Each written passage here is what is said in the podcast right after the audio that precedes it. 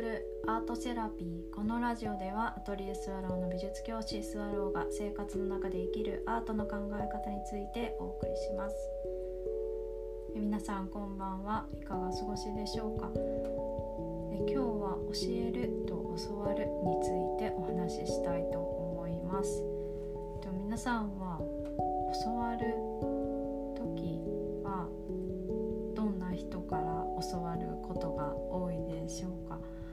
教わるっていうと自分が知りたいことを今後成し遂げていたりだとか目上の人に教わるっていうイメージが強いかもしれません。あとは教えるっていう時はどういう時がありますか？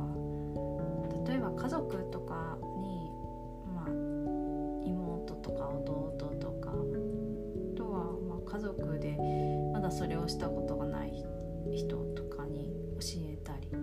と友達とかと恋人とかあとはなんだろう身近な人とかに教えるっていうことあると思うんですけどなんか教えると教わるってどう違うんだろうってふと思ったんですよね。で結構自分の生活ではそれが切り替わる時が多いなって感じていてあの、まあ、職業で教える時間がある程度あるんですけど、まあ、私が教えてる時は義務教育で、えっと、学校に通っている子どもたちに、まあ、社会的な範疇で外に出て困らないこと社会に出て困らないように教えるっていうことが多いです。でそれの範囲でやるのでまあその子にとっていいこともありますし、まあ、その子にとって、まあ、ちょっと必要ないかもしれないけどこう伝えなきゃなっていう時もあります。で教わるっていう時は、うん、あの自分が知らないことを知りたい時なのでその本質をちゃんと掴んでいそうな人に向かっては教わるっていう気持ちが自然にあの発生します私はね。でえっとでも不思議と授業をしている時にあ教わりたいとか教わってるなって思う時があるんですよ。でそれどういう時かっていうと子どもたちとこう話してる時に自分の意見と違うなとか自分のこう方法と違う方法を取るなっていうふうに思った時にあの相手が、あ、中学生だからっていうこともあってなんか知りたいんですよね。どういうふうに考えてこういうことを言ってるのか。自分と未知の世界に生きてるから。から違う時普通対大人ですとまあもういいやとかこう違う空間に移動したりとか回避したりすることができるんですけど対子供だとなんでそう思うんだろうって思うことの方が強くて知りたいっていう本質が強くなるんですよね。でそういう時に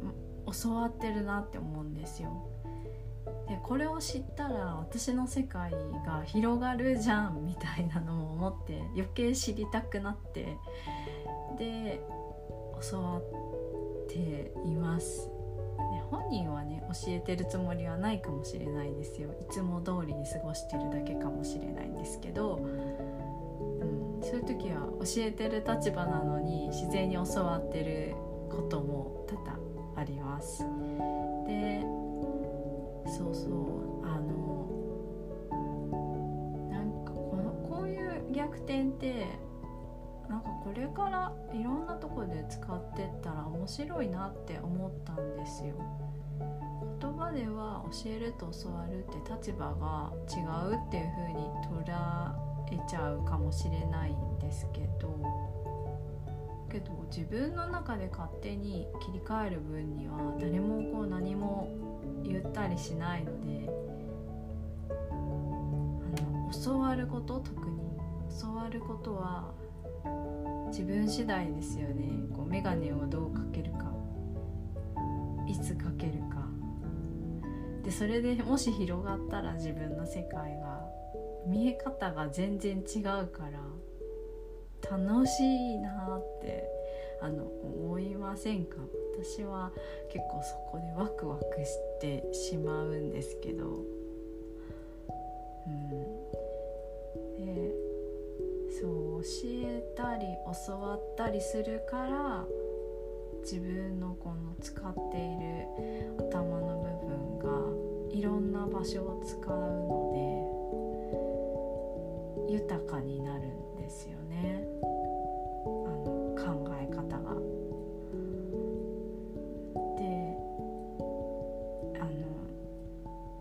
私そっちを割と取ってしまうんですよ。自分の考えが豊かになる方が好きだから。だからどっちでもいいんですよ。社会的には。教えても教わっても。なんかそこの立場を気にするよりかは自分の豊かさを感じたいしそういうのを感じて生きていきたいからいろんな人と関わって教わりたいし教えたいって自分が思うんですよね。はい、あの今日はそういう教わると教えるの視点を切り替えるのは自分次第っていうお話をしましたでなんでこの話をしたかっていうとですねあの3月の3日と10日にクリエイティブお茶会という名前であの仮想空間で、えっと、ものを作るとかあと創造性についてあのお話ししたい方を募集して、えーと、いろんなお話をそこでできたらなと思っています。そういう人に私会いたいんですよこれから。うん、で、まあ、そこにね誰も来ないかもしれないし一人だけいらっしゃるかもしれないしそれは分からないんですけどなんか私が会いたい人にこれから会える気がなんかしていて 不思議ですよねそうだからそうあその会った人には必ずね伝えたいし教わりたいってすごく今気持ちがなぜか強いですよ。で結構私あの直感的に生きているところがあるのであなんか多分誰かに会える気がしてならないっていうので動いてるんですけどはいなのであのもし興味のある方はあの公式 LINE にご登録いただきますとご連絡いたしますのであのぜひあのメッセージお待ちしております。えーと、